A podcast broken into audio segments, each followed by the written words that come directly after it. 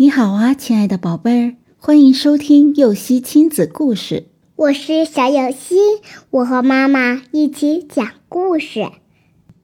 妈妈和孩子，野樱桃树的果实成熟了，小鸟们飞来飞去，它们啄食甜甜的野樱桃后，又把带有野樱桃核。的粪便洒向四面八方，于是森林里又长出了许多野樱桃树。有一株野樱桃树不让小鸟们吞食自己的果实，它请风不停地摇晃自己的树枝。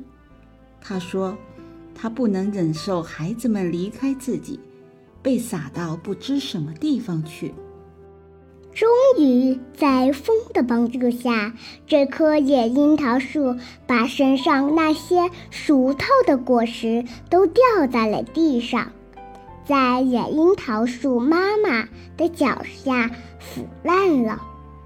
第二年，在野樱桃树妈妈的四周长出了许多小树苗，野樱桃树妈妈高兴极了。太好了，生前身后全是我的孩子呀！可是树荫下的小苗照不到阳光，很快便死了。其余的几棵小树苗也弱不禁风。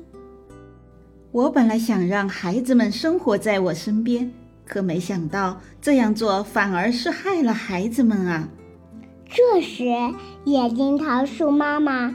才醒悟，不该把孩子全留在身边，应该让小鸟带他们去远方扎根。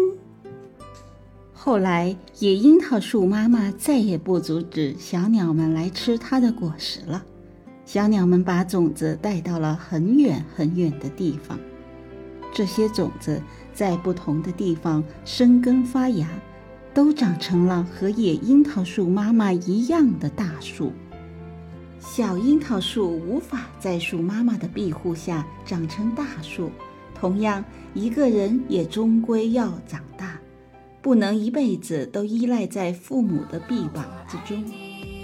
故事结束了，想听更多故事，赶紧订阅“游戏亲子故事”吧。